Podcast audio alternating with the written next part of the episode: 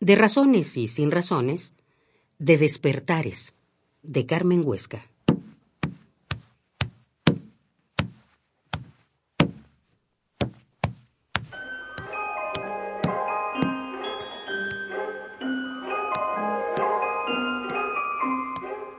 Interrumpe mi sueño el ruido del carnicero que aplana la carne. Ante los golpes, la mente se aloca sin control. Como en otras ocasiones, hoy no hay censura. Mis pensamientos están en libertad. Golpes para ablandar, uno detrás de otro sin parar. Recuerdo sus gritos. Después era un gemir casi en silencio. Pobre mujer, me dijo.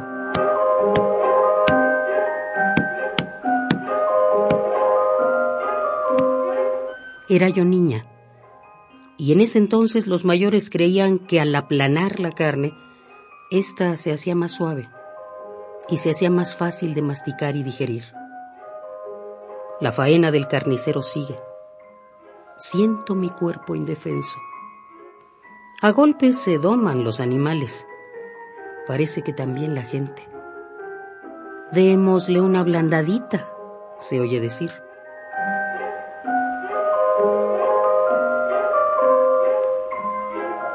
Me adormilo en posición fetal. Con mis brazos me abrazo en un abrazo. Solo así puedo estar.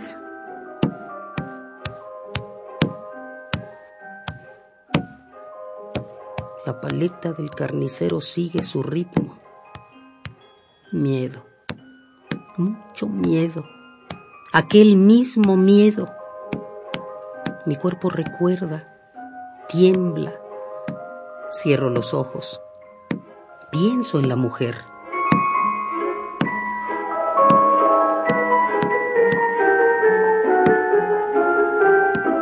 Aún la noche cobija y no sé qué de todo esto es verdad. La carne, la carne es flaca y fácil, se debe castigar y sobre ella va el golpe. La rabia se descarga sin control en mi cabeza, ella se acurruca, entre sus brazos se oculta. Yo me enredo en la cobija, no quiero ver. Hay recuerdos. Palpo el tormento. La palabra se contrae. Después, un grito. Silencio. El brazo armado con el cincho que mantiene en su lugar los pantalones del verdugo se levanta como la paleta del carnicero y cae sobre la carne inocente para ablandarla. Inerme, sin derecho al habla, mi madre se doblega. El cinturón cae, cae y vuelve a caer golpe tras golpe hasta macerar, siempre con la certeza de haberlo hecho bien la carne se hace más suave, más dócil. Yo a mí misma, con más fuerza, me abrazo y el carnicero vuelve a golpear.